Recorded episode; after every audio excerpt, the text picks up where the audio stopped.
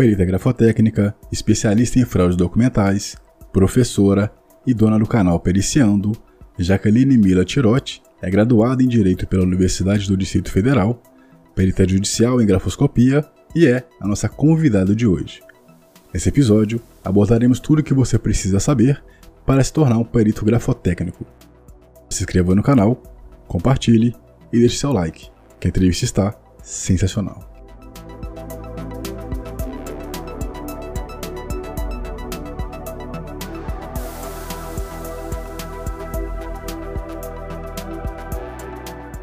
Sejam bem-vindos a mais um episódio do Carreira Tech, onde entrevista profissionais uh, com o objetivo de estar trazendo informações para que você possa decidir melhor aí a sua carreira, tá? Hoje eu entrevisto ela, que é perita grafotécnica, é assistente técnica, especialista em fraudes documentais, professora, palestrante e é uma grande amante dos gatos, né? É, receba com uma salva de palmas Jaqueline Tirotti. E...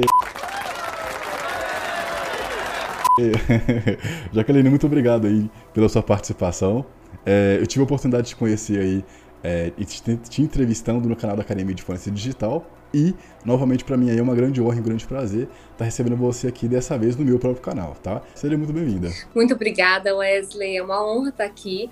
E eu espero aqui contar tudo para vocês, todas as perguntas perguntas. Wesley fez várias perguntas e eu vou responder tudo para que possa auxiliar o pessoal que está começando, o pessoal que se inspira nessa carreira.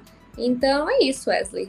Pode começar. Perfeito. Bom, algumas perguntas elas vão parecer com a entrevista que a gente fez no, no canal da Academia de Forense Digital, mas é, com o objetivo aqui é, é traçar a carreira né, do perito grafotécnico, uh, do assistente técnico também e do especialista aí em fraudes documentais, é, é comum que algumas perguntas meio que se repitam para justamente esse objetivo, tá? Então vamos lá, começando aí. É, o que, que você fazia aí antes de trabalhar, digamos que com TI no geral, né? Antes de trabalhar também com forense. Como é que era a, a quem era a Jaqueline antes de trabalhar com a forense? Então, eu vou começar contando toda a minha história, né, para vocês entenderem quais, qual foram, quais foram os contextos. Então, primeiro eu morava em São Paulo, morava com os meus pais, aliás, com meu pai. E eu era uma adolescente bem difícil de se lidar. e acabou que com 18, 19 anos eu já brigava muito com a minha família. E eu acabei conhecendo uma pessoa e gostei muito dessa pessoa, me apaixonei por essa pessoa e mudei para Brasília com essa pessoa. Caralho. E essa pessoa tinha alguns anos a mais que eu e falou: Jaque, por que, que você não faz direito? Eu fazia administração em São Paulo. E ele falou: por que, que você não faz direito? É um leque de opções. Aquela velha história do direito, né? O leque de opções, é tudo de bom. E aí era o sonho da minha mãe. Eu falei: tá, tá bom, vou fazer direito. Fui pro direito. Em 2019 eu comecei a fazer direito. Aliás, 2009 comecei a fazer direito. E foi 2009? Não, foi 2008. Foi 2008 comecei a fazer direito. Foi em 2008 eu comecei a fazer direito. E aí comecei a estagiar, estagiei num tribunal. Só que sempre quando eu falava de estagiar no escritório de advocacia, essa pessoa não gostava. Essa pessoa que eu me relacionava não gostava. A gente tinha brigas porque é, ele falava que não, que eu ia ser uma advogadinha de merda. Tipo, é, assim, porque quem trabalha em escritório de advocacia é só mais uma peça pro escritório. Então, assim, ficar fazendo terror, sabe? Tipo, não, você merece uhum. coisa melhor, que você precisa estudar mais para ser uma promotora, para ser uma juíza. E nunca me deixava trabalhar. E eu sempre quis trabalhar, por mais que eu quisesse também o concurso de, da magistratura, eu queria trabalhar também. E eu não tive essa oportunidade durante a graduação, só um estágio no tribunal que tinha um amigo dessa pessoa que me relacionava. Só isso, depois eu não pude mais trabalhar. E aí, quando, quando eu me formei, meu pai falou: Jaque, por que, que você não trabalha comigo? E aí, essa pessoa não podia se opor a eu trabalhar com meu pai, né? Então, comecei a trabalhar com meu pai, com grafo, né? E antes de eu me formar, eu já trabalhava com ele. Depois que eu me formei, ele me deu curso, tudo certinho para eu me inscrever aqui no tribunal. E nisso eu comecei minha carreira. Eu já eu queria, na verdade, o que eu queria quando eu fazia a faculdade era magistratura. Era o que eu queria mesmo. E eu pensava assim: ah, vou fazer durante um tempo a perícia judicial e vou estudar para o concurso da magistratura. Só que ocorreu o seguinte: eu não consegui mais estudar porque eu trabalhava demais, eu comecei a crescer muito na área e eu me apaixonei pela área. Então eu sempre pensava o seguinte: o juiz é que traz a justiça para a vida das pessoas. Só que na faculdade você tem muito assim, é, você tem, tem muito a, a figura do juiz como sendo mais importante. Então, a faculdade ela te mostra muito é, a carreira da magistratura, como quem decide é ele, é, o, é muito bem pago tal. Então, eu pensava na magistratura, mas eu esqueci que o juiz não faz justiça so, sozinho, né? Então, quando eu comecei a, na grafo, eu comecei a perceber que o juiz não faz justiça sozinho, ele precisa dos auxiliares da justiça. Então, o perito judicial, ele auxilia o juiz a fazer justiça. E foi assim que eu me apaixonei pela carreira. Boa, perfeito. É, antes de continuar, eu queria, é, digamos que, listar três coisas. A primeira coisa, é, eu tinha lido um postzinho no, no Facebook, é, tinha uma fotinha lá com um cara colocando umas canecas, tipo numa era uma estrutura de madeira, vou lembrar pouca coisa agora. Era uma estrutura de madeira assim, aí tinha um monte de caneca, e aí tinha um texto, né? E aí nesse texto, a moça que tinha escrito, ela tinha escrito assim, é... A minha mãe, ela, ela adorava copo e ela colecionava copos. E aí, o, o pai dela, né, nessa historinha, né? Ele sempre reclamava quando a mãe trazia um copo novo. Então ele sempre ficava enchendo o saco e tal. Aí ela escreveu depois, aí ponto final, aí na próxima linha era assim, é... É, hoje o namorado da minha mãe fez tipo uma. Tipo um instante, não, não vou saber falar direito, mas, uhum. sabe? É, é, e o resumo da história é que meio que a mãe dela Sim. entendeu é, que às vezes a pessoa que tá com você é, ela não te merece que você não é obrigado a ficar com ela, né?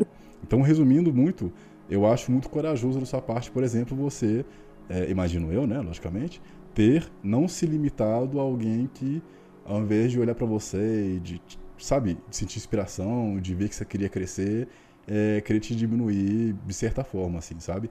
Eu acho que hoje, principalmente, a gente tem uh, começar a acordar para isso, né? De entender que você não é obrigado a ficar com alguém só para não ficar sozinho e que você também não é obrigado a ficar com pessoas que não te mereçam, né? Eu acho que as pessoas uhum. têm percebido isso, então, é, parabéns por, né, por ter reconhecido o seu poder de é, digamos que o seu empoderamento, né? Digamos assim.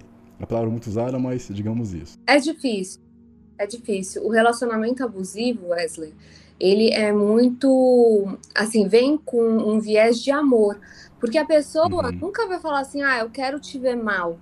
Entendeu? A pessoa, uhum. ela vem por outro lado. Ela fala assim, ah, por exemplo, o caso do, dos copos. Ah, por que, que você gasta com isso? Isso é desinteressante. Uhum. É a mesma coisa que eu passei. Então, ah, por que, que você é, para com isso, não vai estagiar em escritório de advocacia, vamos só usar o seu trabalho, é, você nunca vai crescer, você merece mais, entendeu? Sim. Com isso, mas com um fundo que era um ciúmes daquela pessoa e não Sim. um cuidado, porque eu queria, entendeu? Então me tirou essa experiência. Então as pessoas têm que ver, assim, porque quando você tá num relacionamento abusivo, você acaba não enxergando, você vê tudo que aquela pessoa te Sim. faz como um amor. Não, a pessoa me ama, por isso que ela quer meu bem. E às vezes ela faz isso com amor, mas talvez com ciúmes também.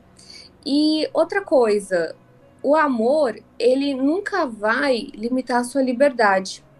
Sim. Então, por isso que é muito importante a pessoa perceber isso e se esse amor tá te sufocando, sai, porque isso não é amor. Exatamente. É, e aí, para é, fechar, eu acho interessante. É, e eu, eu tinha comentado isso com uma pessoa, e aí é uma percepção, logicamente, mas eu acho que a gente está começando a finalmente ver é, tipo assim, algumas pessoas não reconhecem, mas ver uh, ficar comum mulheres é, inspirando mulheres, digamos assim, sabe? Mulheres, digamos que grandes, né? Vou usar palavras assim, grandes assim. Por exemplo, você pega a Natália Arcuri, é, que eu admiro bastante. Você pega a Kátia Damasceno, que é uma outra mulher que eu admiro bastante. Você pega a própria Anitta, por exemplo, que as pessoas criticam, né? Por várias coisas. E... Invejoso. Quem invejoso. A Anitta eu acho que não... é um fenômeno. É. Mas, mas, eu acho que não é, não é sempre inveja. Eu acho que às vezes é não perceber isso que, por exemplo, essas coisas que acontecem, né? De. É, cara, sabe, a pessoa que tá na sua vida, é, ela veio para agregar, não veio pra, tipo, sacou? Pra, pra ser um amuleto, coisa parecida. E aí eu acho que poucas pessoas percebem isso. E eu, eu tenho percebido, assim, né, em alguns relacionamentos é, de pessoas próximas e tal, que, aí na minha opinião, logicamente, é, é meio que raro as pessoas olharem com admiração pro parceiro, sabe? Ou pra parceira, Sim. de incentivar e tal. E aí eu acho isso não só bonito, mas também é uma relação muito saudável. De você ter orgulho da, do, do, não só do que a pessoa faz, né? Mas de você também incentivar, entender que ela, ela não é seu objeto, ela não é, não é alguém que tem que ficar preso a você. Uhum. Então, é, você, por exemplo, tem um número gigantesco de seguidores, por exemplo, e quando você fala sobre esse assunto, eu acho que também é, um, é uma, é uma excelente oportunidade de você, às vezes, estar alcançando pessoas que às vezes não seguem a Anitta, que às vezes não conhecem a Cátia Damasceno ou a Natália Arcuri, que inclusive eu recomendo para quem não conhece e conheça. É, e às vezes você, às vezes a pessoa está tão cega nesse, nesse, né, nesse mundo de, de é, relação, relação abusiva que às vezes você vai falar de uma forma que vai tocar ela, ela vai se ligar, entende? Sim. Então eu acho que é interessantíssimo uh, pessoas que de certa forma é, não, não acho importante que a pessoa tenha passado, uhum. mas que ela, que ela entenda que às vezes ela falar sobre aquilo, ela pode estar ajudando alguém que está passando, entendeu? Então é, é, por isso que eu entrei nesse assunto no começo, assim, é, desse, da, da, dessa conversa, né? É muito importante, Wesley. É, eu fiz algumas postagens sobre isso no meu, no meu Instagram, no meu canal, e várias mulheres falaram comigo olha, eu já passei Sim. por isso, olha, eu estou passando por isso. E Sim. me viu como uma referência, como uma inspiração para que ela passasse por isso e vendo que ela pode vencer, entendeu? Vendo que ela pode tomar algumas atitudes, sair disso. Porque se eu conseguir, ela também pode. Então é muito importante mulheres falarem sobre os relacionamentos abusivos. Quando, quando você fala, muitas vezes a pessoa que você se relacionou sabe, né, que você está falando e aí vai falar com você, vai tirar satisfação. Ah, você colocou isso, você falou isso de mim. Só que a pessoa acha que você está falando para machucar ela. Eu nunca falo o nome dessa pessoa. Uhum. Quem sabe, sabe. E, assim, eu não vou ficar falando o nome. Muita gente nem sabe que meu, um dos meus relacionamentos anteriores. Então, quem não sabe não vai saber o nome. Eu não quero difamar ninguém. O que eu quero é trazer para as mulheres que elas têm possibilidades de sair de um relacionamento abusivo, de serem felizes, de se reconstruírem financeiramente, é, profissionalmente. Então é muito importante que elas tenham inspirações para que elas possam olhar aquela inspiração e falar: eu também posso. Boa, perfeito. É, e aí, só de novo, recomendando, você falou em, em, em, duas coisas que eu acho que é importante e que eu acho que é, hoje, com um número gigante de pessoas que começaram a empreender, por exemplo, é, eu acho que isso é uma, uma excelente oportunidade também para entender que às vezes a pessoa que não tem uma que está numa relação que está presa financeiramente, ela às vezes se torna um alvo fácil, né?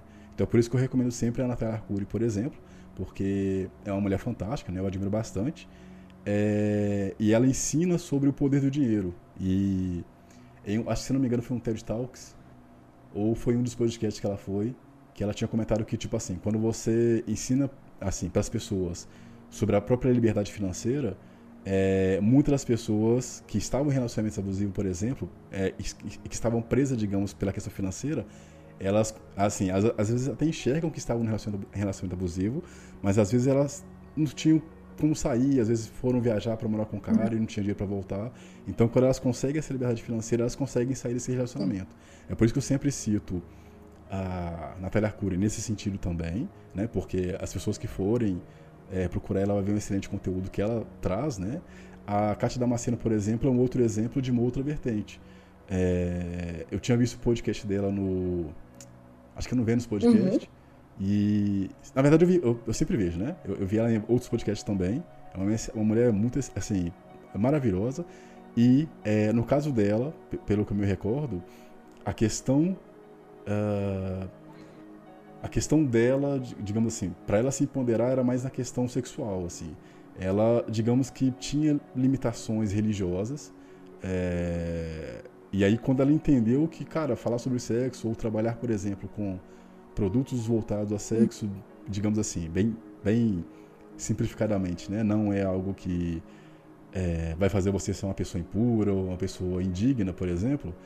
É, quando ela virou essa chave, ela passou a, a se olhar de outra forma diferente, meio que se libertar desses, Sim.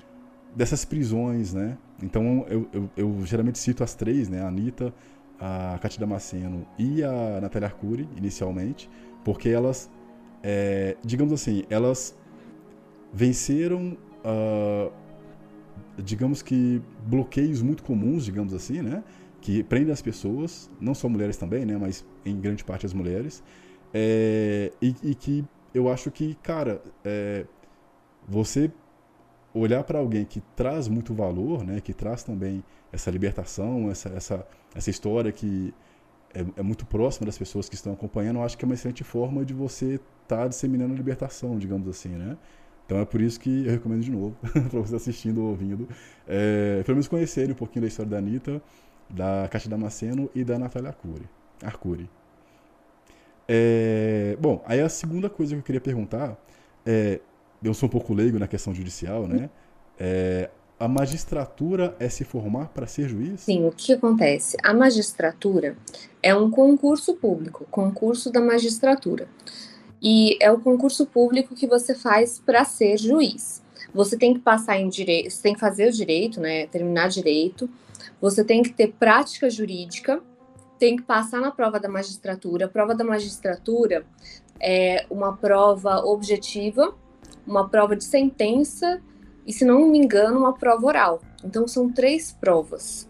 São três provas para entrar para a magistratura e quando você entra, você entra como juiz substituto e vai depender do tribunal. Tem tribunais que você consegue ter uma titularidade de uma vara. Quando você é titular de uma vara, você não vai ficar indo em várias, né, substituindo outros juízes. Você vai ter a sua própria vara para você gerenciar. Então, é, é um concurso difícil, é uma carreira desafiadora. Então, mas é lindo, né? É uma área que você vê ali a pessoa conseguindo é, trazer a justiça para a sociedade, ser um instrumento da justiça para a sociedade.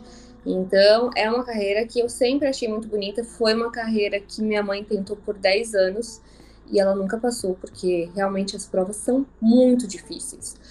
E não é, assim, eu acho que ela também ela tentava só no estado dela, ela não queria mudar de estado, porque eu era pequena. Eu também tinha meu, tinha meu pai era separado da minha mãe, então minha mãe nunca quis tirar ah, o meu pai da minha convivência. Então por isso que ela tentava os concursos, mas só na cidade dela. E os concursos demoram para sair, então assim é demanda muito estudo, muita dedicação e competência. Ah, também tem mais uma prova, que é a prova psiqui psicológica também você tem que não só passar em todas as provas, mas você tem que ter psicológico para conseguir julgar ações, por exemplo. O juiz ele não vai lidar só com casos cíveis, ele não tem como escolher. Quando começa na carreira da magistratura, você vai atender de, de tudo, né? Você vai ser substituto, você vai ter que encarar penal, civil, tributário, é, inclusive casos muito pesados, como por exemplo pedofilia que é um caso é. que exige muito da pessoa. Imagina você ter um filho, você pode ficar revoltado, é, você Sim. pode não, não querer, às vezes, se interar tanto do caso. E o juiz ele tem que mergulhar no caso para que ele possa saber tudo e, com as provas, ele sentenciar. Então é, é muito sério, Sim. né? Sobre essa questão do, assim, desses, desses assuntos muito pesados, né? Para quem tiver interesse, por exemplo, eu tive uma excelente oportunidade de entrevistar peritos também no canal da Academia de Forense Digital, entre eles a Ana Sanches, Ana Paula Sanches, é, e além dela também outro, outros é, excelentes profissionais, né? E todos eles, eles, eles, assim, se não me engano, a maioria deles meio que esbarraram nesse, nesse é, em casos que envolviam pedofilia e realmente é algo que é muito pesado, assim, né? É, no seu caso, você já teve. Como é grafo, né?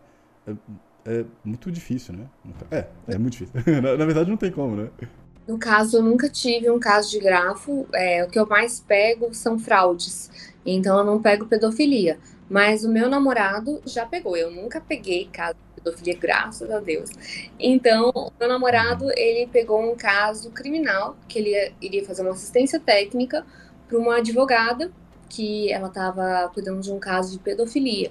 Era um senhor de idade e, e, tinha fotos assim com crianças, com era horrível, horrível. A gente chegou a olhar o processo, eu fui com ele na reunião e meu namorado falou: "Nossa, é difícil olhar as imagens, é difícil olhar aquilo". Então não são casos simples. Eu acho que pedofilia é é bem complicado. Tem advogados, tem pessoas que não mexem com pedofilia, justamente assim, com casos, né, de defesa de pedofilia, lógico, com pedofilia não vai mexer.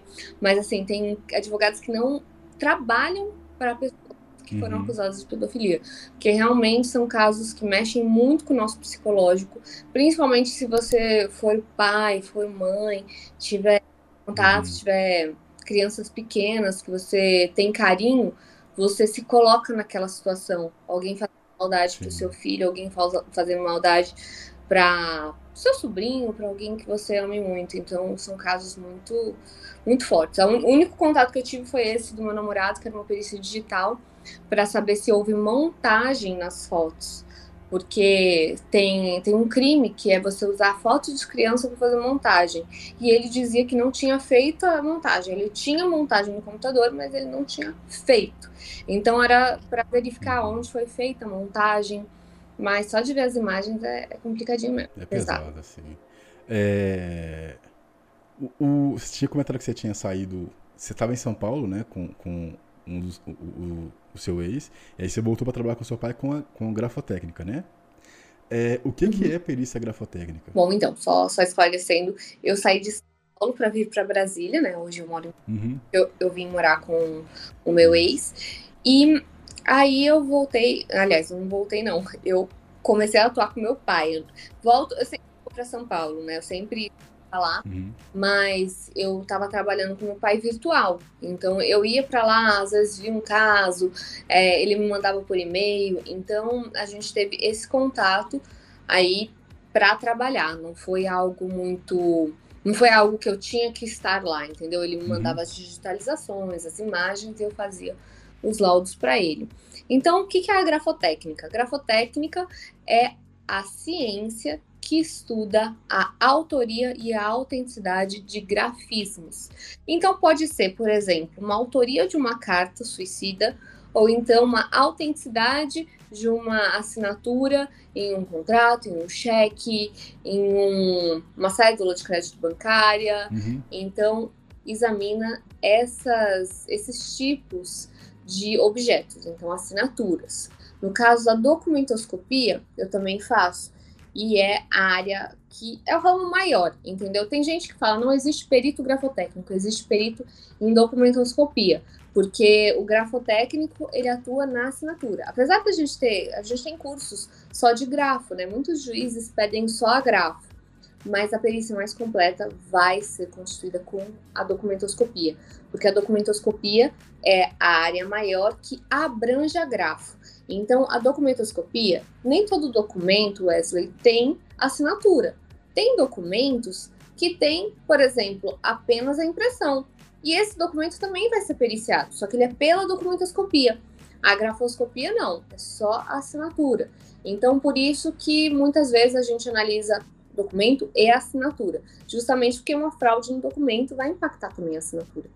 Então, são esses dois ramos que são interligados eu acho que a perícia mais completa é grafo documentoscópica, ou seja, grafo e doc, né? O, o Delpi queria me matar ouvindo isso, porque ele é totalmente contra esse termo, grafo documentoscopia, ele fala, é tudo documentoscopia. Só que pro leigo entender, Wesley, eu digo grafo documentoscopia. Uhum. Por quê? Porque às vezes o leigo vai falar, ah, documentoscopia é só o documento. E não, a documentoscopia você pode periciar tudo. Então, mecanografia, é, grafoscopia, você pode analisar selos, tudo dentro do documento. Agora, como a gente tem muitas vezes documento com assinatura, ai, por isso que eu falo grafo documentoscopia, porque se você vai analisar o grafismo, é também importante verificar o documento, porque às vezes o documento pode conter fraudes. Então, por exemplo, nesse caso, a pessoa que está interessada, por exemplo, em seguir nessa carreira, você acha que, o, a, como a grafoscopia, digamos assim, assim, de forma muito deturpada, tá? Uhum. Como a grafoscopia, ela é focada é, diretamente no que você manuseia a caneta, né? Uhum. É, você acha que a grafoscopia ela tem um tempo de vida limitado visto que a gente agora está começando a ir para digitalização em massa.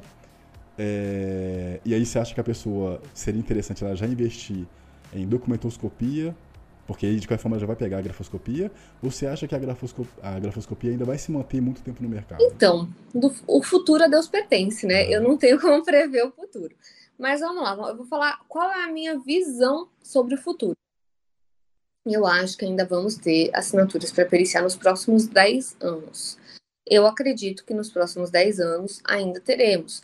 Por quê? Porque eu pego, eu pego questões de falsidade de 10 anos atrás. Ah, identidade, entendi. Então, assim, eu pego questões falsidade, tudo de 10 anos atrás. Então, por isso, eu acho que em 10 anos a gente ainda vai ter. Mas, enfim, o perito que entra agora não vai entrar só na grafo ele deve estudar. O, o ensino da perícia, o, o estudo da perícia deve ser é, constante. Então, não adianta você entrar e falar, ah, eu fiz um curso de 20 horas, eu vou ser perito. Não é, não é isso, Wesley. Você vai ter que estudar sempre, sempre, sempre, sempre. Por exemplo, eu, Jaqueline, eu comecei com a grafo. Comecei com a grafo, fiz pós-graduação em perícia criminal, que são várias áreas. Então, eu acho mais completo. Por que, Wesley? Tem papiloscopia, tem local de crime, criminalística. Então, tem outras áreas que eu não tive no curso de gráfico, nos cursos de gráfico que eu tinha feito. Então, fiz a pós, é, fiz pós também de áudio, imagens documentos digitais, porque também vai ser o que vai ter nos próximos anos.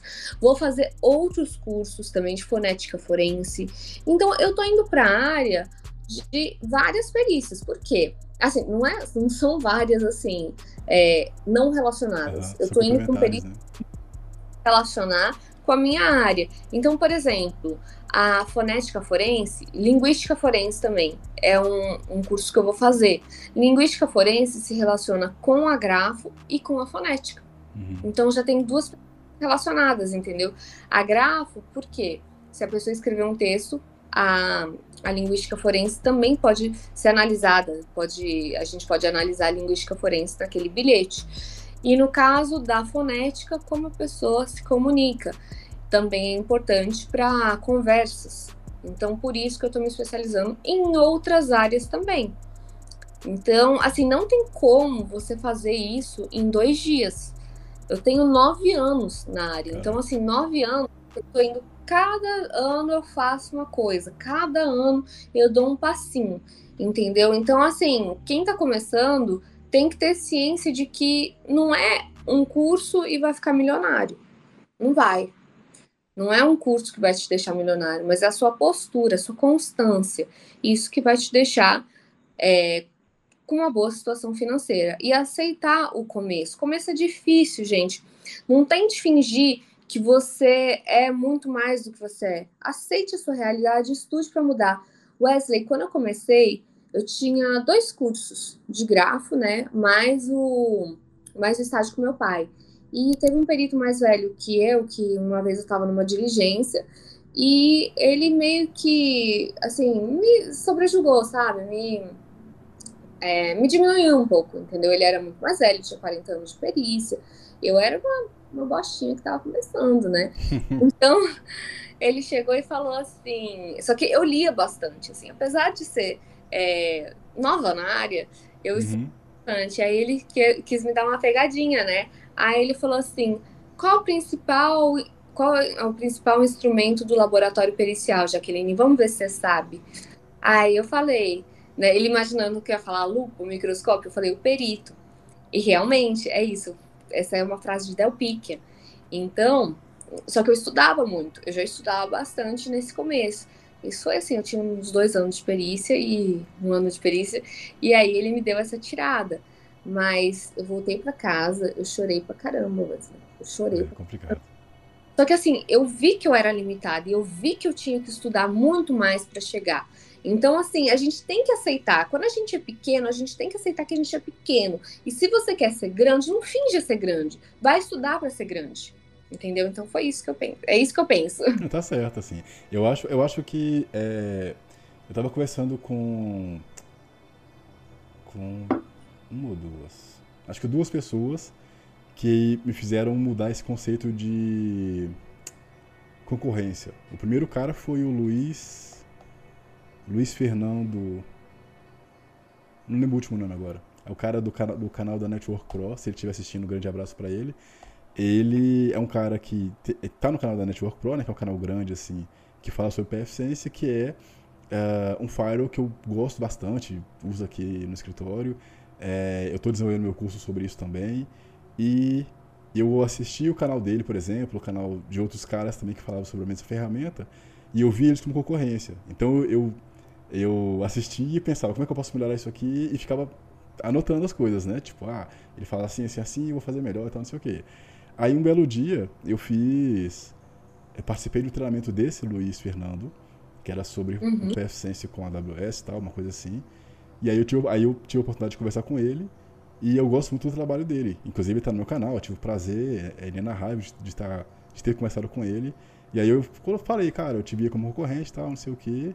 E ele falou, não, cara, tipo, é, essa ideia de, já assim, resumindo muito, né? É, essa ideia de concorrência, cara, ela ela meio que hoje em dia não faz muito sentido, assim.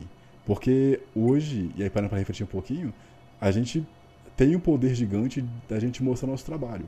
Tem o LinkedIn, tem o YouTube, tem o Instagram, as redes sociais em si.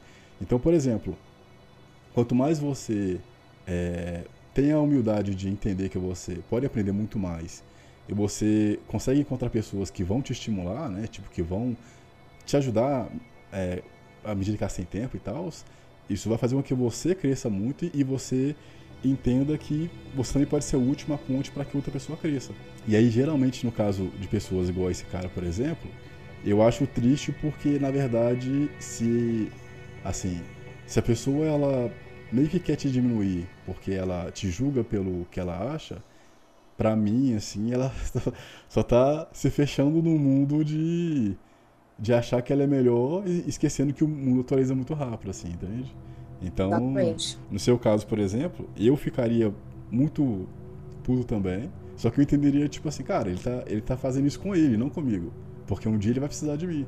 E aí ele vai estar tá mais velho, vai ter dificuldade para aprender, e aí. De fato, não, né? Assim, a pessoa mais velha, ela tende a. a... Sim. Sacou? Então, tipo assim. Acho que você fez certo. Sim. É, não, hoje em dia eu gosto dessa pessoa, me dou super uhum. bem com uhum. essa pessoa. Mas no começo, mas foi bom, sabe? Sim, eu sou o tipo da pessoa, Wesley, que eu gosto de tomar as porradas da vida. Uhum. Eu gosto. Assim, eu só aprendi as coisas na porrada. Sim. Eu aprendi as coisas no sofrimento. Então, eu não penso assim, ah, é, seja, seja, seja doce comigo. Não. Seja do jeito que você precisa ser comigo. E quanto mais a pessoa for, é, digamos, escrota comigo, é, mais ela vai mostrar ali o que eu preciso fazer, entendeu? E a gente tem que ser forte. Uhum. Eu acho, assim, eu não quero que ninguém tenha dó de mim nem pena. Eu quero que a pessoa seja o que ela realmente é. E se ela for escrota comigo, um dia ela vai ver uhum. que ela. Entendeu? Sim, sim. Isso minha mãe fala que é, é tapa de luvas, que é assim. É, mas isso é mais, assim, na minha opinião, mais da sua mentalidade, que é o que eu uso também, assim. Eu acho que quando você. Tipo assim, a vida não é fácil para ninguém. E algumas coisas, é, pelo menos eu tento sempre enxergar oportunidade em tudo. Então quando a pessoa é grossa comigo, eu ao invés de, de usar aquilo como mago e tal, eu vou usar justamente aquilo para mostrar para ela que ela estava errada. E aí eu acho que é meio que disso também, assim, do que, do que você faz. É, acho que nem todo mundo é assim.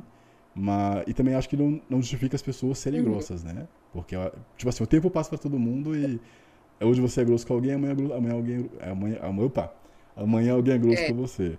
Mas eu acho que a sua mentalidade é muito dessa, assim, provavelmente, né? De entender que, cara, é, a pessoa me falou alguma coisa ou, ou, ou me, tentou me, me ferir, ela vai ver que ela, que ela tá errada sobre mim, entendeu? Eu acho que, acho que é meio que isso a sua visão, assim, e eu acho que É uma mentalidade muito forte e você se renova cada vez que você consegue mostrar que a pessoa estava errada, assim. Então, a gente é, é, já falou sobre a pessoa, se a pessoa, se vale a pena em teoria, né? A pessoa começar pela grafoscopia e depois ir para documentoscopia ou começar pela documentoscopia direto.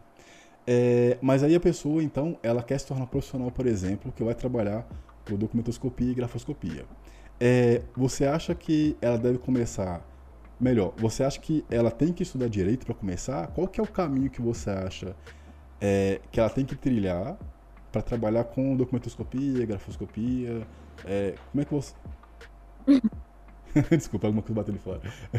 Qual o caminho que você recomendaria para essa pessoa? Então, assim, uma pessoa que quer começar na grafo, eu acho, assim, a gente não tem uma graduação específica, sabe, Wesley? Não tem uma graduação para grafo. Você pode fazer direito, você pode fazer contabilidade, você pode fazer, deixa eu ver mais alguma outra faculdade que possa auxiliar o pessoal da grafo administração.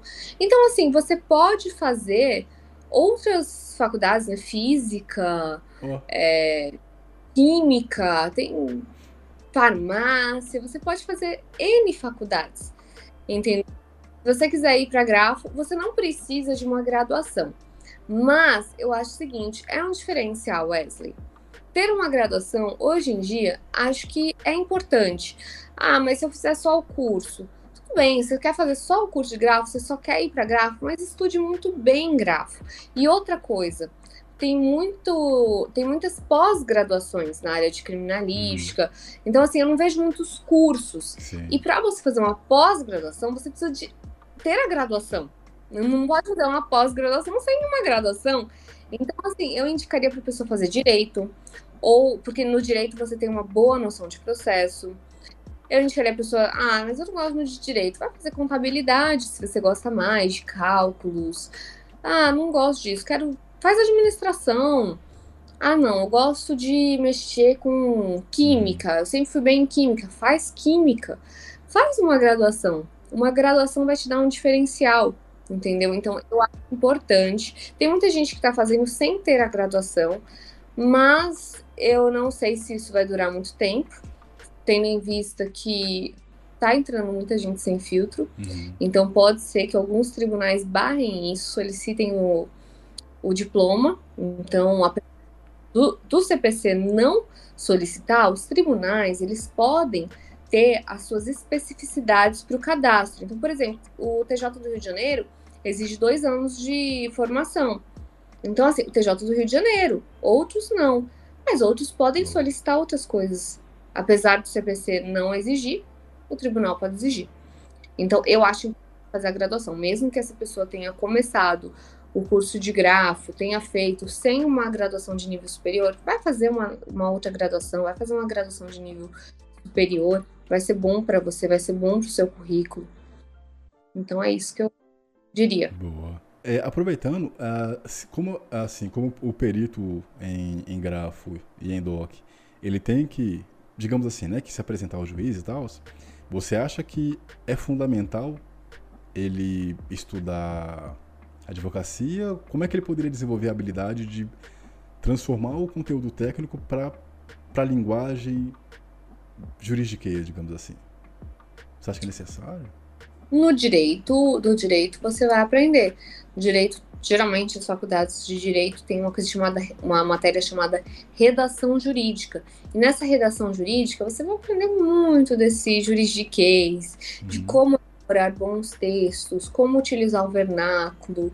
Então é muito é muito interessante para as pessoas aprenderem.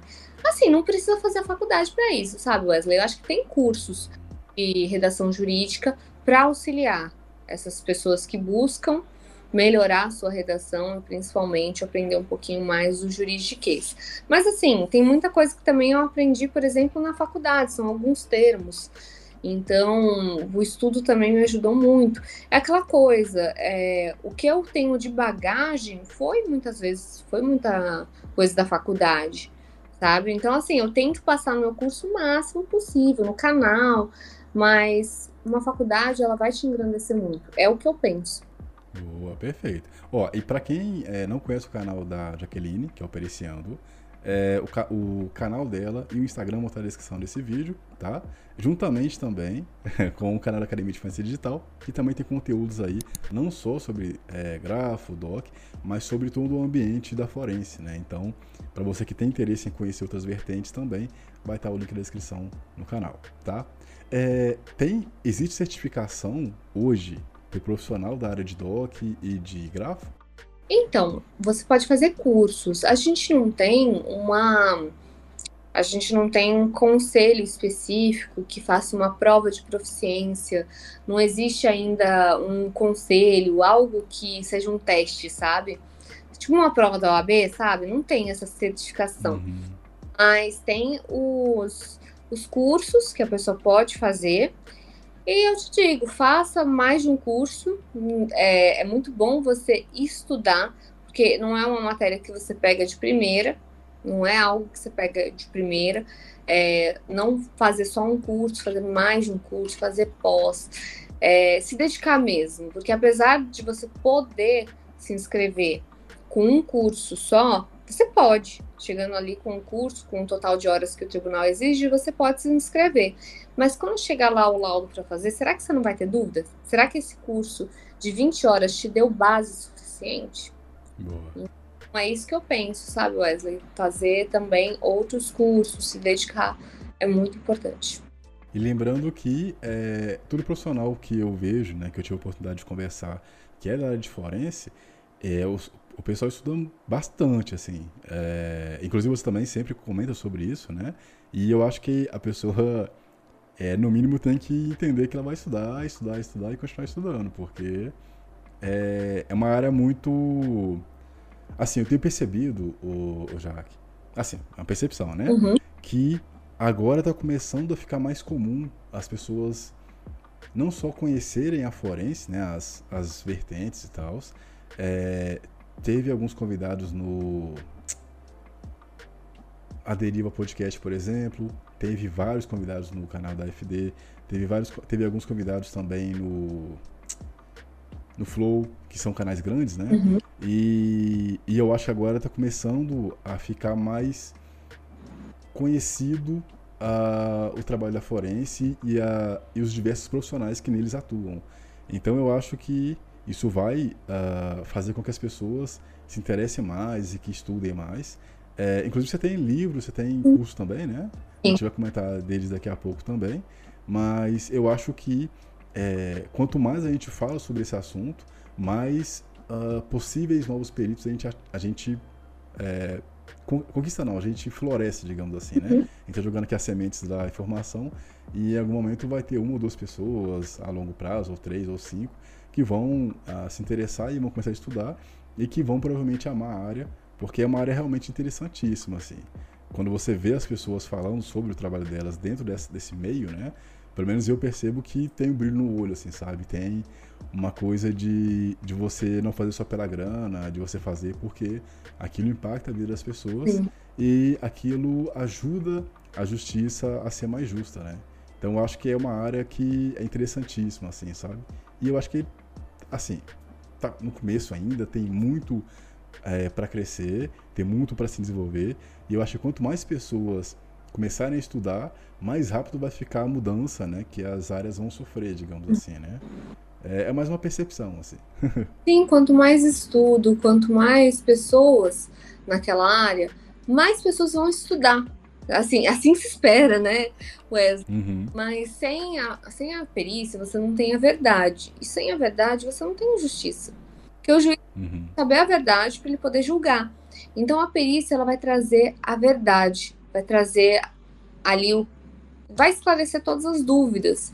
Então, é para isso que serve a perícia e vamos trazer uma sociedade muito mais justa se a gente puder colocar, mostrar a verdade num processo e colocar tudo isso para o juiz julgar e os juízes sendo é, tendo a sabedoria que eles têm, justiça, eles vão fazer o melhor com aquele processo. Perfeito. Você poderia dizer pelo menos como é que é a sua rotina, atuando aí na, na Doc Grafo, para quem tem interesse em saber como é que funciona, como é que é esse profissional no dia a dia? Sim, então, a minha rotina só fazer laudo, né? É muito mais do que laudo. Assim, as pessoas acham assim, ah, é só esclarecer se a assinatura é autêntica ou falsa. Não é assim. É, examinar os autos. É, é muito importante você saber examinar os autos. Eu vou falar mais ou menos como foi a minha última semana. Eu tô com um laudo que tem 12, é, 12 documentos. Então, são mais ou menos 12 documentos, cada documento tem duas assinaturas. 24 assinaturas, Caramba. páginas.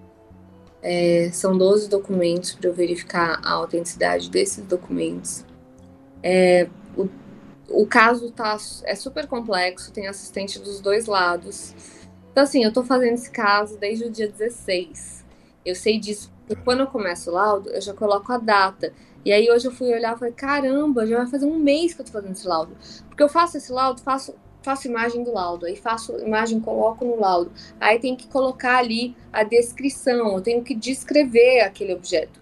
É, não tem moldezinho, não tem, ah, me dá um laudo que fale de falsidade. Não, você tem que montar o laudo. Então, assim, tem que sair de você. Então, você tem que digitar, por isso que é muito treino, e é isso que eu passo no meu curso.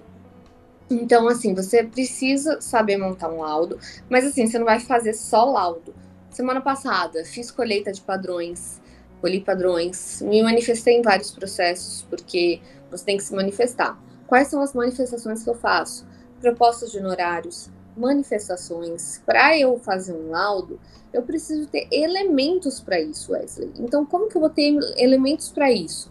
Eu vou fazer colheita de padrões, vou marcar colheita de padrões, eu vou buscar documentos, eu vou solicitar documentos a cartório, eu vou solicitar ofício, eu vou fazer solicitações necessárias para as partes. Então, tudo isso são peticionamentos.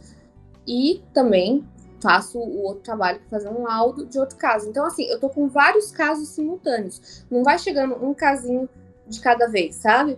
Vem vários casos para fazer proposta de honorários, aí as propostas de honorários eu faço, depois da proposta de honorários, as partes podem impugnar, aí eu tenho que responder a impugnação aos honorários. Depois da impugnação aos honorários, o juiz vai, vai decidir. Tem juízes que decidem mantendo os, meu, os meus honorários, tem juízes que fixam um valor é, entre o que eu pedi e o que a parte solicitou. E assim eu tenho que aceitar também, né, o encargo. Tem tem casos que a parte não aceita, faz acordo. Então, assim, é muito dinâmico. São vários processos que eu vou acompanhando. Enquanto isso, tem um que já está na minha mesa, com eu fazendo laudo. Então, eu já estou fazendo laudo desse. E outros que estão em andamento. Então, é assim que funciona o meu dia a dia. Assim, eu não tenho uma quantidade, olha, falar assim, quantos que eu fiz. Mas, assim, em média, cada semana são mais de 10 petições, mais de 10 peticionamentos. É, por semana eu marco três coletas, para que eu não fique com muita coleta, porque o que acontece? Eu, marca, eu marcava cinco coletas ano passado, por semana. E aí, Wesley, o que, que acontecia? Tinha casos que me cobravam um pouco mais, assim, me, me demandavam um pouco mais. E aí eu pensava assim, é, eu vou conseguir fazer num dia? E às vezes eu não conseguia, Wesley. E aí passei o hum. prazo, perdi o prazo, aí já era aquele away, entendeu? Aí muitas vezes me cobravam e eu, poxa, eu tinha que ter entregue, entendeu?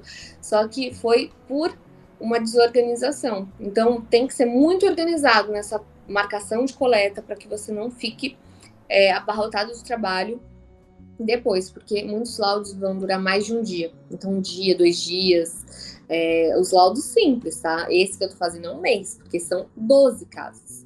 Então, ele é bem mais complexo, o computador trava, aquela beleza. Nossa. Ó, se quiser ajuda pra montar a máquina, você me fala, eu te ajudo, pô. te ajudo.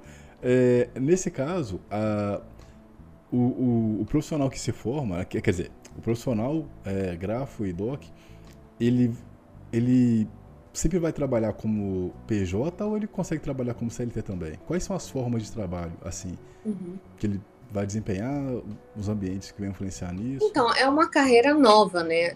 Antigamente não era tão comum assim você ver tanta, tantos cursos de formação. Então, uma carreira que está com bastante cursos de formação. Antigamente eram poucos cursos de formação. Geralmente, assim, nas polícias, eram muitos peritos aposentados que faziam perícia.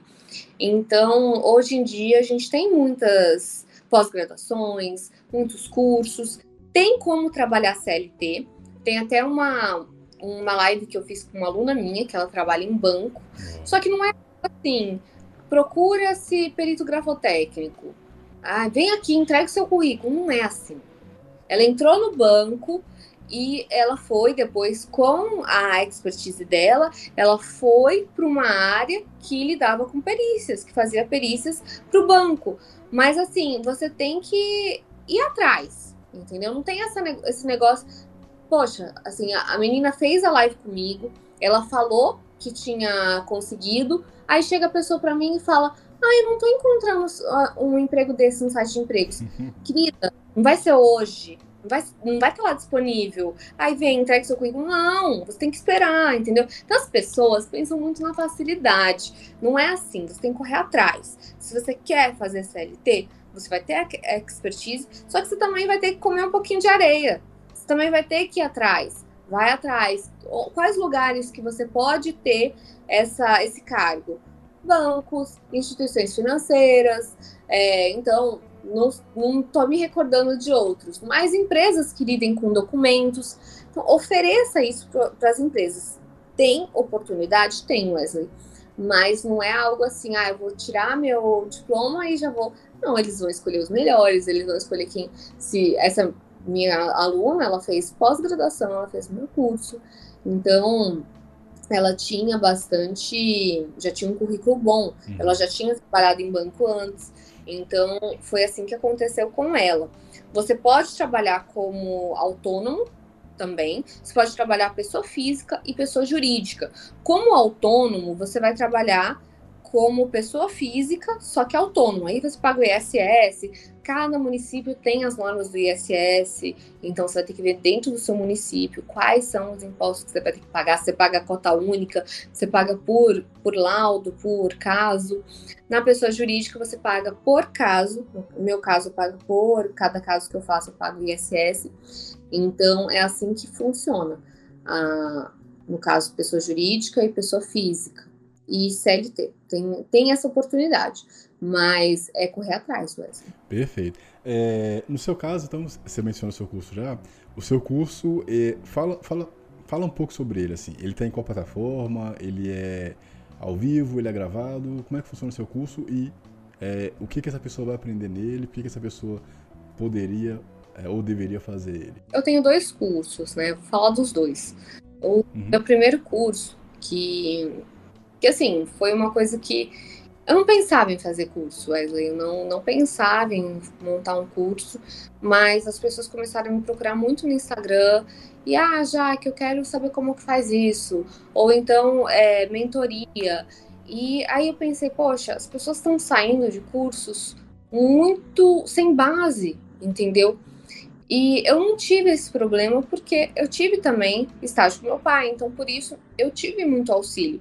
Então, eu comecei a ver várias pessoas que precisavam de um norte, precisavam de, de um acompanhamento. E aí eu pensei, por que não passar essa prática? Às vezes as pessoas me pediam estágio, né? Por que não fazer um, um curso que seja mais ou menos como um estágio? Como se a pessoa estivesse comigo e eu passasse para ela fazer alguns casos. E aí foi assim que nasceu o Grafodoc na prática, que foi meu primeiro curso. Nasceu de uma necessidade, uma as pessoas precisavam desse curso. Então, eu falei, eu vou fazer o melhor curso, mais completo, é, perfeito, sabe? Eu falei, eu vou fazer isso. Só que o que acontece quando você faz um negócio perfeito, um negócio é, mais, assim, mais completo? O que, que acontece, Wesley? Você não tem como colocar um valor barato. E aí as pessoas falam, ah, não, mas tá muito caro. Você entrega 10 mais no curso e as pessoas ainda acham que tá então, tudo bem. Falei, tudo bem. Você quer um curso mais barato para começar? Porque o meu não é para tá, especificamente.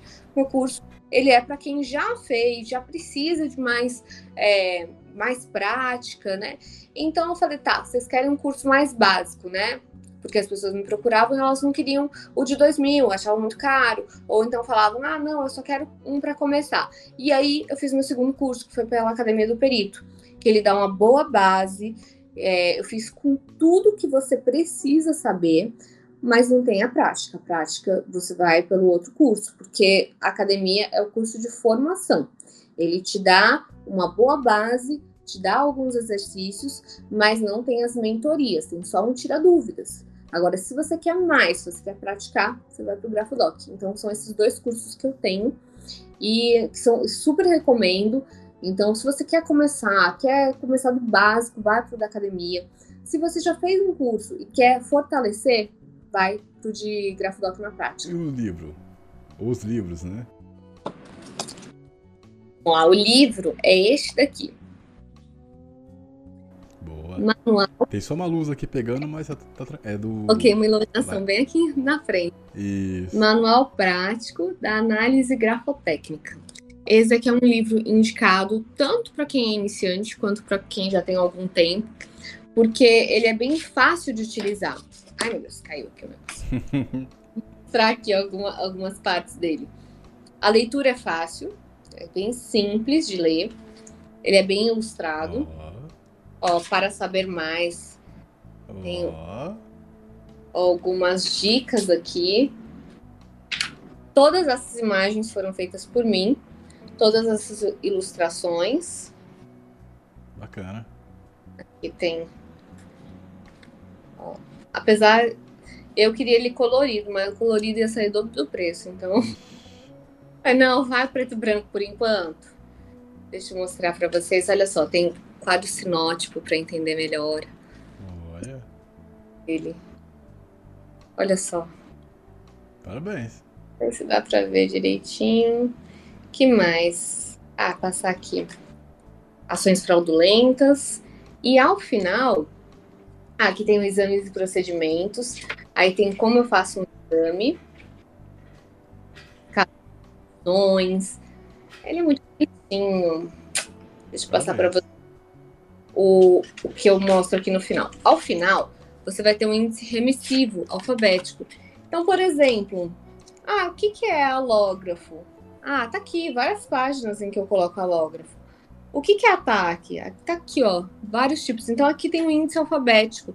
Então, se a pessoa tá fazendo um laudo e tem uma dúvida num termo, ela vem rapidinho, ela consegue achar aqui, rapidinho. Então, ela tem uma explicação simples, fácil de utilizar no laudo e bem explicada, objetiva. Então, isso eu sou fã do meu livro, falar, mas o pessoal elogia bastante. Então, acho que eu fiz um- uma boa coisa. Não, parabéns. Você é muito. é, Como é que fala, cara? Você é uma excelente vendedora. tá aqui, ah não, aqui, olha aqui, ó. Aí pega aqui, parabéns. Isso é da hora. Eu, eu gosto, eu sou péssima vendedora. Assim, pessoas do marketing falam assim: ah, Jaque, fala quanto que você ganhou numa perícia. Eu falo assim: eu não quero fazer desse jeito. E eu sou muito. Ah, entendi. Não, mas isso é método. Muito Isso não é péssima de venda. É, são, é a forma de você enxergar o seu valor, assim. Assim o, o seu valor de, digamos assim, como você quer ser Uhum. vista, né? Eu também, nesse sentido de fazer aquela, aquela coisa de... O cara coloca um, um MacBook aqui, aí veste tudo bonitinho, coloca o carrão atrás. Isso é, é vender uma imagem que você não é, entendeu? Isso é valor. Não, acho tão É, forçado isso. Acho tão forçado. Assim, quem, quer dinheiro fácil nem vem pro meu curso. Não vem, não quero. Entendeu? Ah, é meu jeito, eu sou muito difícil, Wesley. Não, isso não é difícil, é é porque você você sabe o que você quer.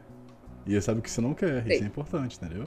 Isso é importante. Isso eu acho que é uma coisa que eu comecei a. Comecei assim, tem um, nós estamos em 2022. É, eu fui desenvolvendo esse saber o que eu não queria aos poucos. Mas é, eu percebo que é, a gente às vezes é muito estimulado e ensinado no que a gente quer. E eu percebo que, assim, né? É só percepção também. Mas eu percebo que poucas são as pessoas que param para pensar sobre o que elas não querem. E quando você entende que o que você não quer é, é, um, é um direito seu e que você pode lutar por isso também, isso, Uhum. na minha opinião, faz com que você se torne uma pessoa mais livre, entendeu? e, e mais dona de si, né? Do, das suas escolhas e tal. É, então eu acho que é interessante saber o que você quer, o que você não quer, porque isso também te ajuda é, a não a não se frustrar com decisões que lá na frente você pode olhar e ficar mal, sabe? Tipo, não, eu fiz aquilo, não precisava, entendeu? Então eu acho que é interessante isso. Não, não fica se colocando para baixo. Entenda que é o que você quer e o que você não quer. E é dia de seu, entendeu? Uhum. É, só sim, muda sim. essa chavinha aí, porque.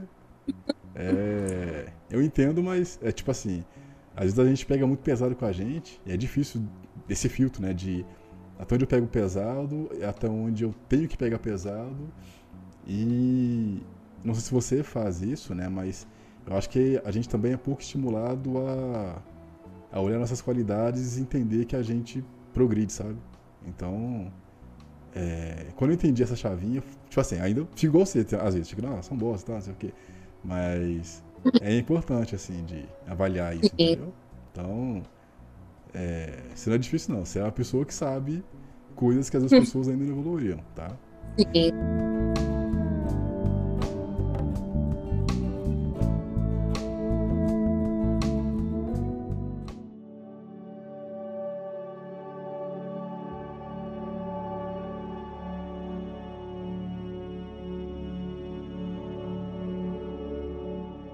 É, é, essa questão da, da, da, do currículo na vara, ele é somente é, físico? Ou você poderia mandar por e-mail de alguém? Tipo assim, sei lá. Bom, você tem um banco de peritos, ou seja, você tem ali no tribunal um banco com vários peritos, um banco de dados com nome, telefone, e-mail de cada perito que está inscrito.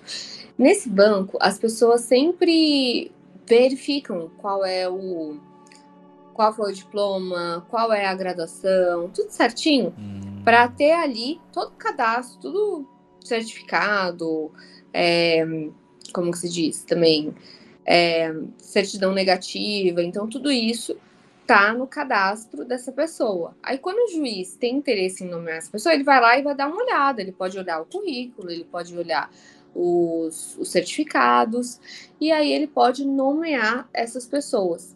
E muitas vezes o juiz ele não vai só nesse banco de peritos, porque esse banco de peritos tem várias áreas é, e o que acontece? Às vezes tem muitos peritos que se cadastram, daqui a pouco não estão mais fazendo isso, entendeu? Uhum. E aí muitos juízes eles vão tendo ali um banco de pela vara, né? Na vara eles deixam é, os os currículos que as pessoas enviam, deixam guardados e quando precisa, eles verificam ali qual perito vai ser competente para aquela área e nomeiam. Então, por isso que eu sempre falo que quando você vai até a vara, deixa o seu currículo, você aumenta as chances da sua nomeação, porque aí o juiz sabe quem é você, ele lembra de você, então por isso que é importante fazer essa via sacra do perito judicial nos tribunais. E, e, aí, por exemplo, vamos supor que a pessoa, ela. Suponha, eu não sei se tem esse, esse tipo de situação, mas ela mora num local muito remoto, assim, e aí não tem um fórum ou vara lá, e vamos supor que é muito longe. Ela é, tem facilidade para a pessoa conseguir mandar esse currículo via e-mail ou via site ou coisa parecida? Não, pode enviar. Ah, entendi. Dá para dá enviar. Conheço pessoas que enviaram. Mas tem, tem assim, tem fórum que aliás, tem fórum não, tem vara que não aceita, que fala que vai pegar no banco de peritos mesmo. Mas tem, tem gente que aceita, fala, ah, já coloquei seu, seu currículo na, na pasta, entendeu? Então, assim, vai ter muito, assim, tem muita variação conforme as varas. Entendi. Porque num tribunal você tem as portarias daquele tribunal que vão vamos fazer o regimento ali do que precisa, quais são os atos que podem ser feitos, tudo certinho, vai ser do tribunal. Só que quem organiza cada vara é o juiz. Então o juiz é, ele dirige aquela vara, ele gerencia aquela vara. Então ele vai ter várias pessoas, por exemplo, oficial de gabinete, diretor de vara. Então essas pessoas vão fazer as coisas conforme o juiz organizou. Então, por isso que tem às vezes variação, entendeu? Tem vara que aceita o currículo, tem varas que falam que não, que vão pegar pelo banco de peritos, então depende muito. Entendi. Como é que foi a sua nomeação? Você lembra como é que foi? A minha primeira? Aham. Foi o seguinte, eu comecei, eu fiz o cadastro, eu não tinha enviado ainda currículo para essa vara. Foi uma vara da família. Nossa. E o meu primeiro caso, meu primeiro caso foi uma mãe que questionou um recibo de pagamento de alimentos. Foi um caso que me marcou muito, Uhum. porque quando ela questionou, eu fiquei pensando, né? Nossa, será que ela tá questionando? É, a gente fica desconfiada, né? Ainda mais porque tinha semelhança. Uhum. Então, pensei, será que ela não tá questionando ali para receber duas vezes? Então, eu peguei o caso e fui, fiz a coleta. Aí, quando eu fiz a coleta, essa mãe falou: Olha, eu a assinatura tá muito parecida com a minha, mas eu não me lembro de ter recebido esse valor, eu não me recordo. Então, eu falei: Olha, fica tranquila que a perita vai analisar, que eu vou analisar. Então, fui analisar esse caso aí eu comecei a verificar algumas características. O cara falsificou muito bem, entendeu? Então, ele fez uma falsidade que se assemelhava muito com os padrões dela. E aí eu constatei a falsidade. Então, foi um caso que me marcou muito, porque era uma mãe que tinha sido lesada nos alimentos dos filhos, ainda menores. Então, foi aí que minha chavinha virou, porque antes eu só queria mesmo fazer a perícia não era o meu objetivo final, entendeu? Meu objetivo final era a magistratura. Então, por isso que depois dessa minha chavinha virou e falei, pô, essa profissão também é muito bacana. O juiz não faz justiça sozinho, ele precisa de lugares. E aí que eu me apaixonei. Ah, que da hora, da hora. Como é que você avaliar, avaliaria hoje o mercado para para quem está interessado nessa área? Assim? Então, tem muita gente entrando, mas eu te digo uma coisa, Wesley: quantidade não é qualidade. Então, assim, tem muita gente entrando, mas tem muita gente que vai ter que estudar muito. Às vezes a pessoa mal sabe escrever o português. Então, como que ela, ela vai se É. comunicar nos autos com um juiz que passou por, por uma prova que eu falei aqui, como que é a prova de juiz? É uma maratona. Como que essa pessoa vai, vai escrever para uma pessoa que tem tanto conhecimento sem ter o mínimo português? entende? Então, assim, é, tem muita quantidade, mas muita. Às vezes tem pouca qualidade, entendeu? Muitos têm pouca qualidade. Poucos se dedicam muito, assim, poucos estão se dedicando. O que eu vejo é muita gente que quer fazer muitos, assim, muitas perícias com um curso só e que não pensam em estudar mais, entendeu? Então, assim, eu vejo pessoas que ainda não não estão muito boas para fazer perícia. Por exemplo, por que, que eu tô falando disso?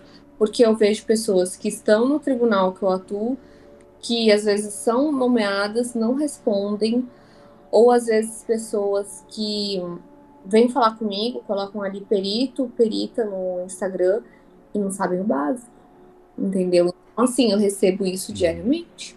Eu não vou falar os nomes das pessoas, é lógico, mas assim, eu vejo que falta qualidade, falta qualidade nos cursos e falta qualidade nas pessoas que às vezes querem uma forma rápida de ganhar dinheiro em razão do, daquelas propagandas excessivas que são enganosas, tá? Que você vai ganhar 80 mil, que você, é, que você vai ter um dinheiro rápido. E não é bem assim. Você pode até ter, mas você precisa se. Você precisa se especializar, por exemplo, já vi gente tendo que indenizar, tendo que devolver o dinheiro porque não foi até o local fazer a perícia. Então, assim, é, eu acho que as pessoas deveriam entender mais sobre as responsabilidades do perito, ao invés de só quererem o ganho. Boa. Perfeito. É, o, o ganho ele é resultado do seu trabalho, né? Então, e, e tem uma coisa também que você colocou que eu acho que é interessantíssimo, Uhum. é que eu sempre penso assim, eu sempre penso que, beleza, vamos supor que a pessoa ela fez uns cursinhos aqui e ela quer começar. É, e aí ela pode até estar ganhando bem hoje, Uhum. mas como a gente comentou lá atrás que é, tá tudo mudando muito rápido, ah, eu imagino que essa pessoa, se ela não tiver um diferencial, ou se ela não tiver próxima, por exemplo, das pessoas que estão entrando no mercado agora, Uhum. rapidamente ela vai ser. Ela vai. Ela vai ter o valor dela, digamos que de mercado, é, nivelado por baixo, porque vai ter muitas pessoas com mais conhecimento do que ela. Então eu acho que realmente é importante sempre estar se atualizando, porque sempre tem alguém que vai estar com oportunidade de estudar mais que você. Sim. E aí eu acho, pelo menos eu tento enxergar que, pelo menos você estudando, você está evitando. É... Evitando ficar para trás. É, você está diminuindo a, a chance de ser aquela pessoa que você uhum. reclamaria daqui a cinco anos, por exemplo. Sim. Que é, nossa, eu gastei tempo à toa não estudando. Então, acho que, mesmo que a pessoa às vezes tenha pouquíssimo tempo hoje para estudar, é, uhum. tenta fazer um esforço. Hoje você tem a facilidade de áudio, audiobook, né? Então, se você está malhando, por exemplo, ou se você faz caminhada, não sei se, no caso da perícia, tem essa facilidade já. Uhum. Mas dependendo do que ela vai estudar, você pode às vezes estar ganhando tempo. Você está no carro, por exemplo, indo para trabalhar, coloca um audiobook lá para para escutar e vai ganhando tempo, sabe? Hoje tem muita facilidade hoje que eu acho que ou as pessoas não sabem ou elas se esquecem, né? Uhum. Porque é, acho que a gente está trabalhando tanto que fica difícil mesmo de, de parar um pouquinho e pensar em como reaproveitar o tempo para estar tá investindo em conhecimento. Uhum. É, a gente meio que já falou disso, mas você acha que tem uh, perfis hoje de profissionais que conseguem ter uma facilidade para migrar para essa, digamos que, carreira de doc e grafo? Sim, pessoas, pessoas autodidatas, pessoas que gostem de ler e gostem de escrever. Isso é o principal, Wesley. Assim, é o que eu penso, é o que eu vejo no meu dia a dia. Eu vejo alunos que alunos que lidam muito bem com assim, que são autodidatas, que leem muito, é, que gostam de aprender, que gostam de escrever, são pessoas que se dão muito bem na grafa. Boa, perfeito. Quais são as possíveis, digamos que evoluções na carreira? É, eu falo evolução no sentido de, por exemplo, você está trabalhando como, sei lá, um cara que entrou na área de, de técnico informática. Ele consegue, se ele for seguir na área de hardware, por exemplo, ele consegue trabalhar na, na, na parte de analista de segurança de informação, ele pode ser, dependendo da área, pode virar um gestor, né? Um gerente depois, enfim, vai evoluindo. No sentido do, da Grafo e Tech, é, Grafo e Doc, quais são os cargos acima que esse profissional pode evoluir? Assim? Então, não vejo como cargos acima. Por ser um profissional liberal, você não vai ter cargos, né? Mas você pode aumentar o seu valor, então, assim, os seus honorários, por você ser uma pessoa mais especializada que é o que eu faço. Desde que eu comecei, eu aumentei o meu valor já várias vezes, porque eu sei, da, eu sei a profissional que eu sou e eu sei os custos de escritório, os custos de tudo isso. Então, eu não diria que você vai ter um cargo, mas sim aumentar o seu valor de hora técnica. Boa, boa, perfeito. Qual foi o pior caso que você, se você puder comentar, logicamente, qual foi o qual foi o pior caso que você já atuou? Pior caso? Em que sentido? É uma experiência. Uh... Hum, peraí. Eu não sei se. Agora para pensar, realmente. Eu não sei se é uma pergunta boa. Não sei, se, não sei se, ela, se ela se poderia ser uma experiência desagradável, mas aí eu acho que não seria interessante para as pessoas. Ou se poderíamos trocar para o caso mais desafiador. Acho que. Complexo. É. Olha, no caso mais complexo, eu acho que é isso que eu tô fazendo agora, de 12 assinaturas. Um, um grande, ele já tá com 188 Caraca. páginas e eu ainda estou fazendo. Então, eu diria que ele é o mais complexo, assim. E mais chato, assim, que mais me deu dor de cabeça, foi uma assistência técnica que eu fui pela cabeça do cliente e acabei fazendo o que eu não deveria ter feito, né? Porque às vezes quando a gente pensa, né, quando a gente faz as coisas pela nossa cabeça, a gente raciocina, raciocina. Quando o cliente pede uma coisa, às vezes assim na assistência técnica, é um pouco difícil e aí você fala assim: "Ah, vou agradar o cliente". E depois dessa eu sempre aprendi uma coisa, sabe? Aprendi não agrade cliente, gente, não agrade você tem que fazer o seu trabalho, não tem que. Não, mas o cliente falou para trocar essa palavra.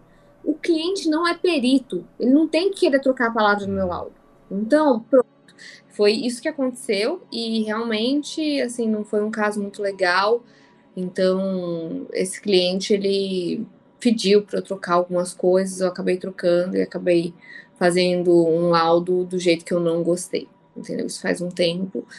E eu recomendo para todos que não façam o que o cliente quer, porque o cliente vai te pedir, vai te assediar para você mudar alguma coisa, porque ele quer colocar assim na petição, entendeu? Então, assim, é meio complicado você ir pela cabeça do cliente. Você tem dica aí para quem é, quer ser um, um, perito iniciante, quer começar na área? Bom, se você quer começar na área, saiba que você vai ter que ler muito, estudar muito.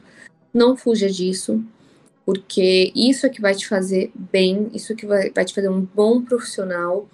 Então, estudar muito, se dedicar muito na área, não tenha medo, porque assim, você vai apanhar. Você vai apanhar, vão impugnar teu laudo, vão. Então, faça tudo muito bem feito. Faça tudo bem feito. Eu sempre falo o seguinte: eu faço a minha impugnação quando eu estou fazendo laudo. Aliás, eu faço a minha resposta à impugnação quando eu estou fazendo laudo. E quando eu faço laudo, eu sempre penso: o que, que a parte pode impugnar aqui? ela pode impugnar isso. Então, eu vou deixar assim, para ficar bem claro, para não ter impugnação sobre isso. Entendeu? Então eu faço minha resposta à impugnação já no laudo, para não dar a possibilidade da pessoa impugnar meu laudo. Então seria isso. Boa. E aí, pegando um gancho, o que, que seria impugnação de laudo, assim, para quem não entende? Manifestação divergente.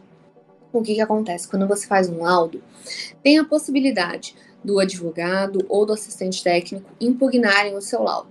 Então, se o seu laudo não tiver coerência, não tiver coeso, você pode ser impugnado. Daí a parte vai falar, poxa, calma aí, tu falou aqui de divergência e aí agora você coloca que a assinatura corresponde? Como assim? Entendeu? Então, assim, o laudo ele tem que estar tá bem coerente, você tem que colocar, você tem que fazer o seu raciocínio ali para levar à conclusão, e esse raciocínio, a fundamentação é que vai defender a sua conclusão. Porque eu digo, o laudo grafotécnico, o mais importante do laudo grafotécnico não é a conclusão, é o que te levou àquela conclusão. Porque o principal é a avaliação das características. Ah, tá diferente? Tá diferente. Nem toda assinatura diferente é falsa. Nem toda assinatura semelhante é, é autêntica. Então, o importante é como você vai avaliar isso. Boa, perfeito. É, pegando um, gancho, né? A gente tá falando de estudo e tal. Você tem algum método de estudo? Método de estudo? Eu tenho, assim, eu vou grifando. Deixa eu ver se tem algum livro. Eu gosto de. Ah, esse livro aqui que eu tô.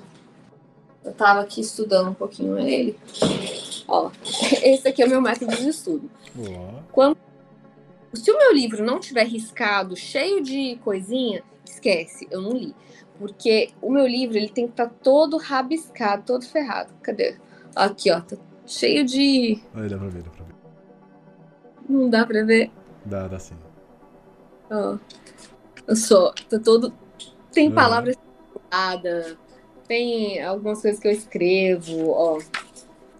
Eu escrevo. Então, assim, os meus livros são livros que é pra usar, entendeu? Não é uhum. livro pra enfeitar a prateleira, não. Ele tem que estar tá bem usadinho, bem ferrado. Esse daqui foi uma criança que, que morava junto comigo que riscou. E aí acabou fazendo isso no meu livro. Entendi. A filha do meu ex que riscou meu livro. Eita. É, o, o que que te inspira? O que, que me inspira? Bom, a minha inspiração é conseguir melhorar minha área, né? Tem um, um, colega meu que ele fala assim, que ele é da área de biomedicina. Ele fala que eu sou é, numa pe pegada meio cut, sabe? tipo, ah. sindicato. Assim, é porque eu acho o seguinte, sabe, Wesley? É, eu tô nessa área e eu amo essa área. Uhum. Eu quero que essa área melhore sempre. Por quê? Porque se a gente deixar isso ir fluindo, tem muita gente que vai se vender, tem muita gente que, assim, que vai aceitar honorários mais baixos. E a intenção é ter uma área, assim, quanto mais bem pago o profissional, mais ele vai ter que estudar. Não é uhum. isso. Sim. Pelo menos é isso que eu penso. Você tem ali, é, se você quer uma profissão valorizada, você tem que valorizar economicamente também o profissional. Então, o que eu penso, assim, eu quero, eu quero unir pessoas. Isso me inspira, me inspira unir profissionais, me inspira ajudar essas pessoas a fazerem perícias bem feitas, porque com essa ajuda elas vão poder ajudar outros juízes. Eu não vou conseguir ajudar todos os juízes desse Brasil, mas formando bons peritos eu vou conseguir ajudar vários casos. Então isso me inspira é, conseguir unir essas pessoas em prol de um, um grupo, um, como que se diz, uma associação, algo que eu possa fazer assim a nível é, nacional, mas não, eu não quero uma coisa assim, sabe, é, pessoa jurídica. Não, eu quero essa profissão reconhecida, eu quero um, uma organização que vá brigar pelos honorários, que faça é, que faça o reconhecimento dessa profissão.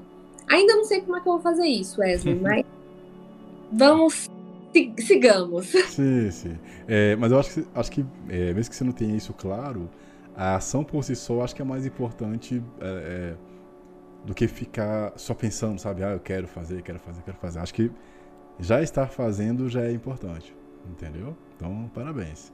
É, você tem é, dica ou recomendação de livro, filme, documentário? Olha, que eu daria de livro? Bom, livro sem ser da área de doc ou livro da área? Tanto faz. Bom, o livro que te inspirou. Tenho que, o que, que eu vou recomendar? Agora, um livro que eu indicaria. Deixa eu ver. É, eu tô lendo esse daqui, eu tô gostando. Como, como vencer um debate sem precisar ter razão. 38 estratagemas. Schopenhauer. Eu gostei dele.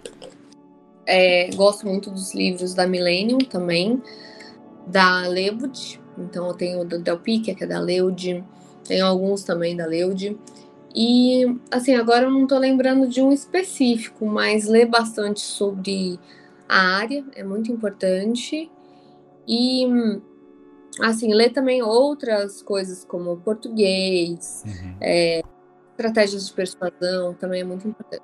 Bom, é, a gente encerra aqui. Fico muito feliz de novo aqui de ter eternizado esse pequeno espaço com um profissional que eu admiro bastante, que eu tive o prazer já de conhecer é, no passado, não tão distante, e que hoje aqui está no meu canal, eternizada também, tá? Já que brigadíssimo aí, é, não só, né, por, por estar aqui cedendo o seu horário, que é super caro, os caras, para estar aqui com a gente, mas obrigado de verdade, tá? É, por toda a parceria, dele sucesso aí na sua carreira, sucesso também aí uh, nos seus objetivos, né? Que estão além aí da área profissional. É, e para você que ficou até aqui, seja no podcast ou seja também no próprio YouTube, ou na fanpage também, é, eu recomendo que você compartilhe esse vídeo, né? Se inscreva, deixe, deixe o seu like, seu comentário o que você achou.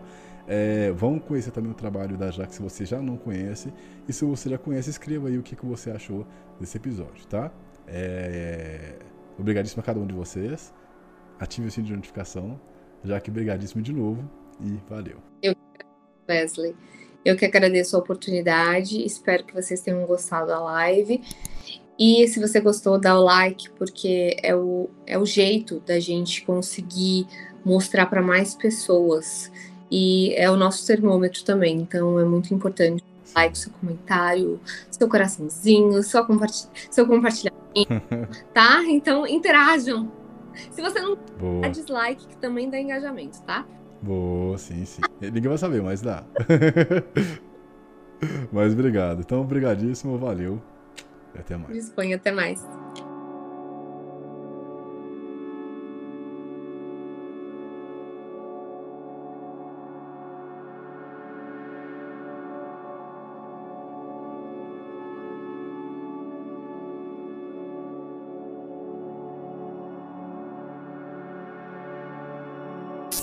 Conheça os cursos e e-books disponíveis em meu site. Cursos organizados em formações que vão desde programação até forense digital. Acesse wesleyrodrigo.com.br/cursos.